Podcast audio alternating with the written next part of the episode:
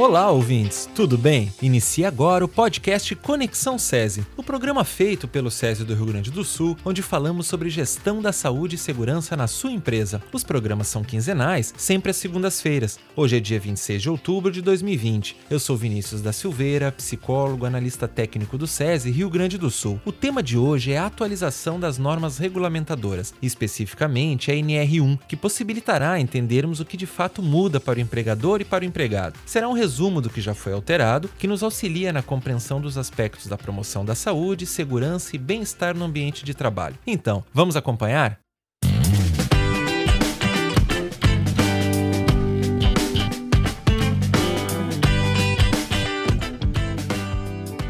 As normas regulamentadoras estão em processo de revisão e algumas mudanças já são bem significativas para o universo corporativo. Vamos conhecer as principais alterações das NRs e entender que tipo de impacto elas proporcionam a partir de agora. Quem estará conosco nesse podcast falando sobre essa temática é a colega Elisa Bielski, que é engenheira de segurança do trabalho e atua na gerência de saúde do SESI Rio Grande do Sul. Seja bem-vinda, Elisa. Tu podes iniciar falando sobre o que mudou para as empresas na disseminação de informações de segurança de acordo com a nova redação da NR1?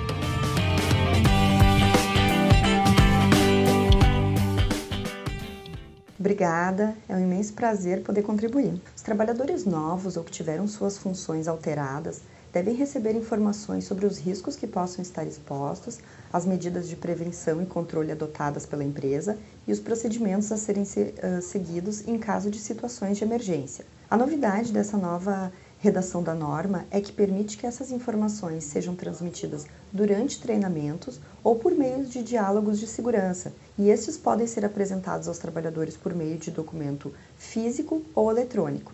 Essa possibilidade beneficia as empresas e os trabalhadores, ampliando o acesso à informação e dando mais agilidade à disseminação dos conteúdos. É uma ótima oportunidade para inovar na promoção da segurança, que pode sim exercer o papel preventivo e de educação, mesmo sem a interação presencial. Além disso, a comprovação da divulgação dessas informações é facilitada quando realizada, por exemplo, de forma eletrônica, como pelo envio de e-mails.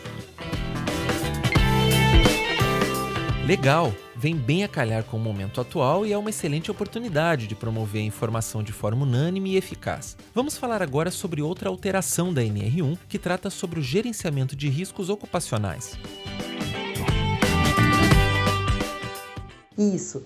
A norma determina que as empresas atuem de forma ampla e integrada no âmbito da saúde e segurança das suas organizações. Isso deve ocorrer por meio do gerenciamento de riscos ocupacionais, o chamado GRO. É uma forma de gerir obrigações que já eram de responsabilidade das empresas, mas que até o momento estavam soltas, eram realizadas parcialmente e muitas vezes não eram registradas ou documentadas.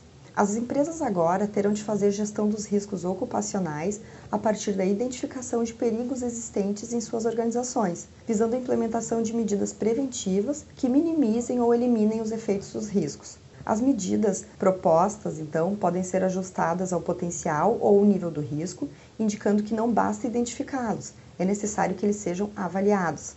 Lembrando que riscos ocupacionais nada mais são do que perigos que estão fora de controle e que podem oferecer dano aos trabalhadores. Por isso, a gestão dos riscos deve contemplar acidentes e doenças ocupacionais, bem como cenários de emergência possíveis. Partir da identificação dos riscos, o que se deve fazer? A norma determina que as empresas devem elaborar e manter atualizado o inventário de riscos identificados, realizar e documentar as análises de acidentes e de doenças relacionadas ao trabalho, com o intuito de identificar quais são os fatores que estão relacionados a tais eventos, para que as medidas de prevenção existentes possam ser revisadas ou, se necessário, que sejam introduzidos novos controles. Quanto aos possíveis cenários de emergência, basicamente a norma solicita que sejam definidos os recursos necessários e os procedimentos que devem ser adotados para a prestação de primeiros socorros, para o encaminhamento de acidentados ou abandono de área, caso necessário. Elisa, e qual a relação do gerenciamento de riscos ocupacionais, GRO, previsto na NR1, com o Programa de Prevenção de Riscos Ambientais, PPRA? Primeiro é preciso compreender que o GRO ele não é um programa, é muito mais abrangente e refere-se à gestão dos aspectos relacionados à saúde e segurança da empresa. Nesse sentido, a NR1 determina que a gestão de riscos deve constituir um programa de gerenciamento de riscos ocupacionais, chamado de PGR. Ou seja, o PGR é apenas um componente do GRO. Então, o PGR, que está previsto na nova redação da NR1, irá substituir o atual PPRA, previsto na NR9, e essa alteração estará vigente a partir de março de 2021. Ou seja, a partir desta data, as empresas irão, não irão mais atualizar os seus PPRAs, mas precisarão elaborar e manter um novo programa, o PGR. Ressalto ainda que, embora não tenham mais que atualizar o PPRA após março de 2021, as revisões desse programa não podem ser descartadas, mesmo que não estejam mais vigentes, esse histórico de documentação ele pode ser solicitado em fiscalizações, em ações trabalhistas e até mesmo embasar a elaboração do PPP de trabalhadores demitidos ou que estão em processo de aposentadoria. Entendido. Agora explica para nós, por favor, o que é o PGR, como ele funcionará?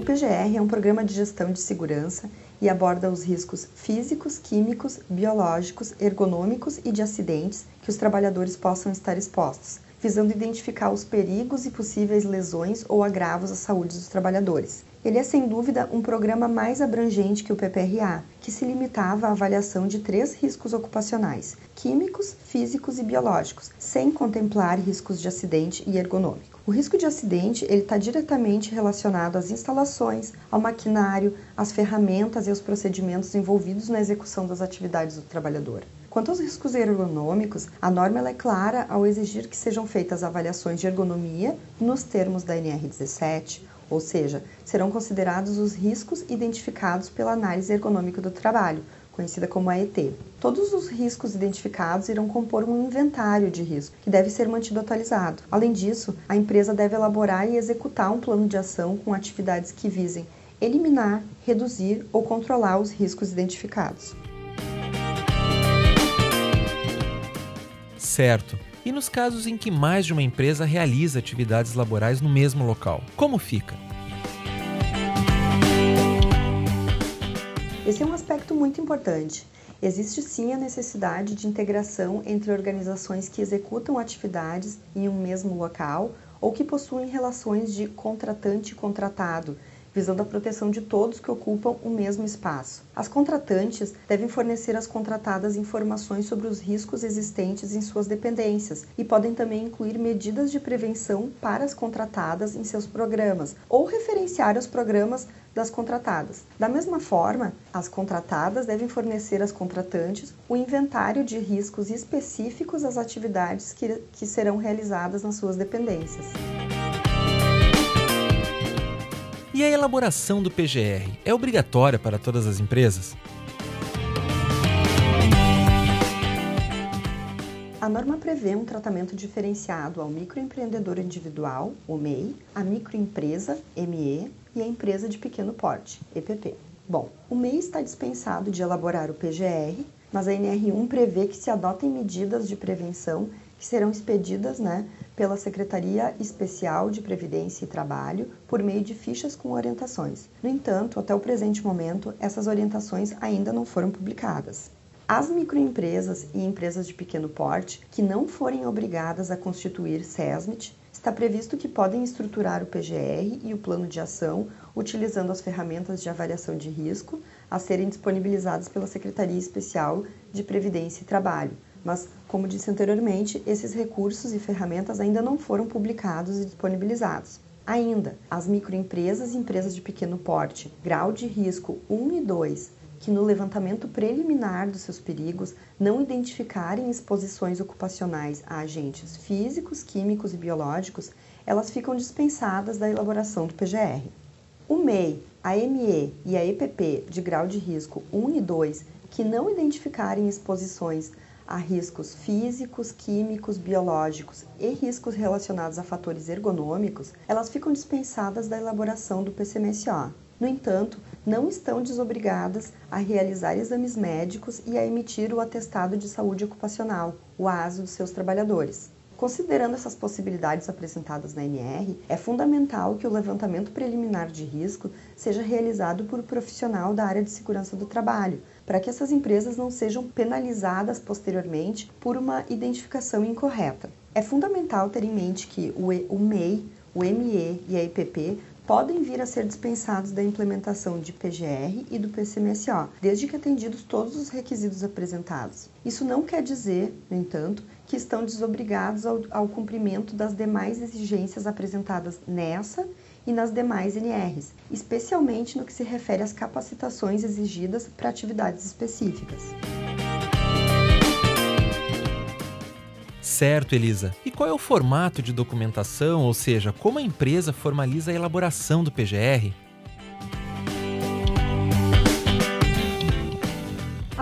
Redação da NR1 introduz um programa mais abrangente, porém ela não define um modelo de documentação a ser seguido. Às empresas é concedida a liberdade de escolher as ferramentas e técnicas de avaliação de riscos que sejam mais aderentes à sua realidade, a forma de implementação, por unidade, por setor ou por atividade, podendo o programa ser atendido inclusive por sistema de gestão já implementados, desde que cumpram as exigências da NR1 e das demais legislações referentes à segurança e saúde no trabalho. A documentação mínima exigida para o PGR compreende o inventário de riscos e o plano de ação, o que não quer dizer que esses serão suficientes para a manutenção do PGR. Como programa de gestão, um plano de ação bem estruturado certamente desencadeará a necessidade de elaboração de novos procedimentos ou a revisão de existentes.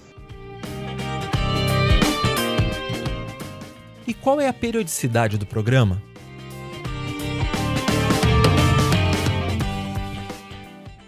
Norma permite que a avaliação de riscos, que é a base para a elaboração do inventário de riscos, seja revisada a cada dois anos ou na ocorrência de situações como implementação de medidas de prevenção para avaliação de riscos residuais, modificação nas condições do ambiente ou dos processos de trabalho que impliquem novos riscos ou modifiquem riscos existentes, quando identificado que as medidas existentes são insuficientes ou ineficazes, ou na ocorrência de acidentes ou doenças relacionadas ao trabalho.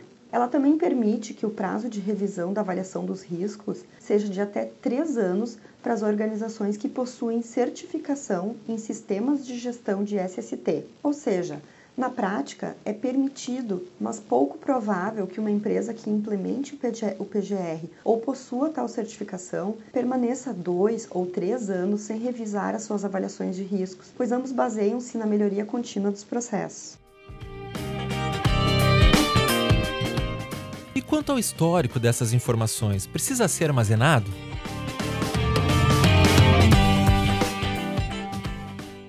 Precisa. O inventário de riscos deve ser mantido sempre atualizado e, da mesma forma como ocorre para o PPRA, o histórico das suas atualizações deve ser armazenado por um período mínimo de 20 anos ou pelo período estabelecido em normatização específica. Muito importante essa questão, Elisa. E esse armazenamento de informações pode ser feito de forma digital?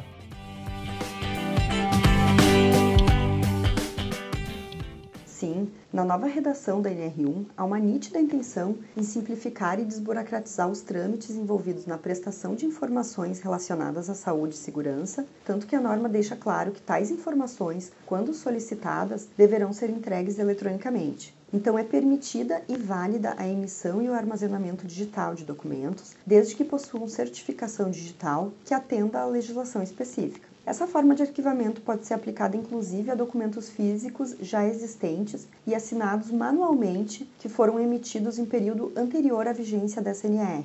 Essa alteração ela vai dar mais agilidade aos processos de fiscalização, mas beneficia também as empresas na manutenção e integridade dessas informações, que não raro se perdem ou se deterioram quando são armazenadas fisicamente. Embora muitas empresas já adotem a guarda eletrônica de documentos diversos, muitas vezes aqueles relacionados à saúde e segurança do trabalho ainda eram mantidos em cópias físicas, justamente pela falta de clareza quanto à validade das versões digitais.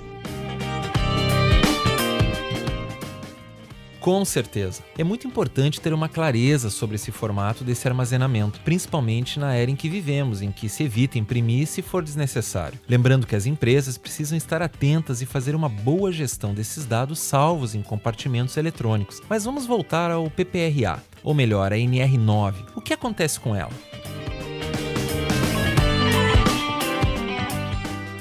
Bom, como falei anteriormente, o PPRA, programa que dá título à NR9, deixará de existir a partir de março de 2021, quando será substituído pelo PGR. Dessa forma, a partir dessa data, a NR9 passa a vigorar com uma nova redação e título, passando a se chamar Avaliação e Controle das Exposições Ocupacionais a Agentes Físicos, Químicos e Biológicos. Então, a NR9 passará a dar suporte ao PGR, pois vai estabelecer os requisitos para avaliação de agentes físicos, químicos e biológicos identificados no PGR e fornecer subsídio para a adoção de medidas de prevenção. As informações específicas para os agentes serão apresentadas em anexos da norma, que até o momento foram apresentados apenas para vibração, calor e medidas para postos revendedores de combustíveis. Então espera-se que os demais anexos sejam publicados até março de 2021.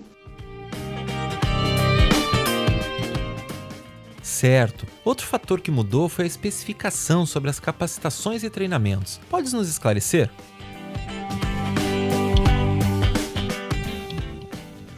Agora os treinamentos previstos em NRs podem ser ministrados em conjunto com outros treinamentos da organização e também a possibilidade de aproveitamento de capacitações anteriores, desde que os conteúdos e as cargas horárias estejam de acordo com os previstos nas normas. Na prática, isso quer dizer que as empresas podem ministrar em um único treinamento determinado conteúdo que está previsto em mais de uma norma, como por exemplo conteúdos relacionados à prestação de primeiros socorros, ou ainda reunir em um único treinamento assuntos diversos que são comuns a determinado público, onerando menos os postos de trabalho, sem prejuízo à capacitação dos trabalhadores. Essa alteração traz agilidade e otimização de recursos para as empresas e também beneficia os trabalhadores, que muitas vezes tinham de realizar várias vezes treinamento relativo ao mesmo conteúdo, o que gerava uma falta de interesse do trabalhador pelo assunto. Elisa, isso significa que o trabalhador pode então aproveitar os conteúdos de capacitações que foram ministradas pela mesma empresa? Sim, mas é importante ressaltar que podem ser aproveitados desde que o conteúdo e a carga horária requerido no novo treinamento sejam contemplados no que foi realizado anteriormente. Além disso, é necessário que a certificação esteja dentro do prazo estabelecido pela norma específica ou a menos de dois anos, se não houver periodicidade estabelecida em norma. Caso ocorra tal aproveitamento, ele deve ser registrado no certificado, mencionando o conteúdo e a data em que foi realizado o treinamento aproveitado, pois a validade do certificado irá considerar essa data. E esse aproveitamento de conteúdos pode se dar entre diferentes empresas também? Por exemplo, se o trabalhador faz uma capacitação na empresa X e em seguida passa a trabalhar na empresa Y, a certificação continua válida?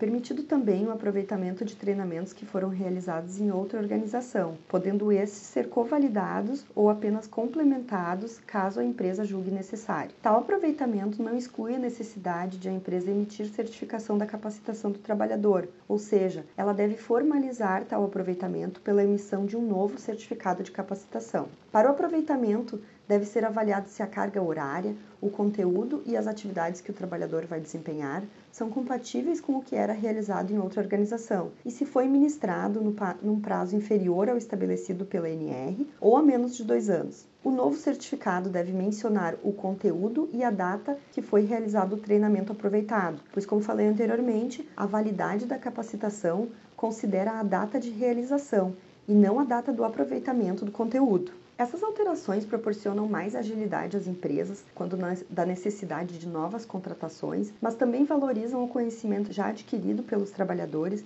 em outras experiências profissionais.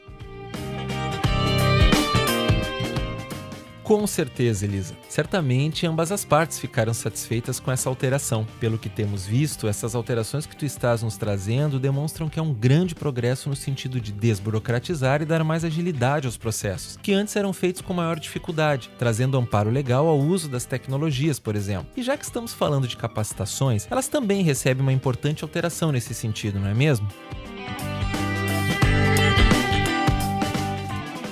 Com certeza. É uma importante alteração, pois a modernização do ensino é uma realidade que pode ser aplicada às áreas de saúde e segurança do trabalho, sem qualquer prejuízo à qualidade da capacitação. A nova NR1 aborda o tema capacitações e treinamentos no item 1.7 e deixa claro que são permitidas e consideradas válidas as capacitações realizadas nas modalidades à distância ou semipresencial, desde que atendidos os requisitos apresentados no anexo 2 da norma. A utilização dessas modalidades de ensino não impacta nos conteúdos previstos nas demais NRs. Também não elimina a necessidade de realização de atividades práticas quando elas forem exigidas por norma regulamentadora específica. Nesses casos, abre-se a possibilidade de realização de treinamentos semipresenciais ou híbridos, ou seja, que o conteúdo teórico possa ser realizado na modalidade à distância e as atividades práticas realizadas de forma presencial. Para a empresa, é uma ótima oportunidade de proporcionar capacitação otimizando recursos, principalmente quando dá necessidade de capacitar trabalhadores de áreas diversas em uma mesma norma.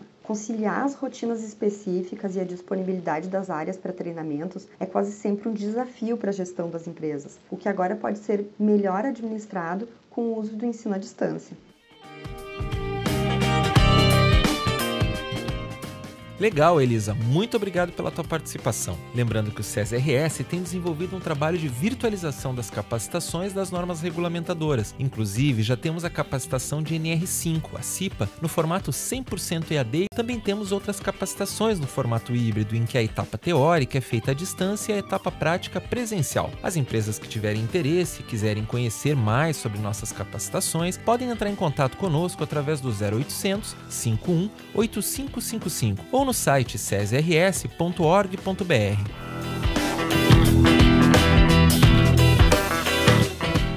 Então é isso, ouvintes. Se você gostou do nosso tema, acesse mais em nosso site e demais redes sociais. Em 15 dias, um novo podcast Conexão SESI com mais conteúdo para vocês. Ouça e compartilhe com seus colegas e amigos. E lembre-se, em tempos de pandemia, use máscara, higienize bem as mãos e cuide-se. Até lá!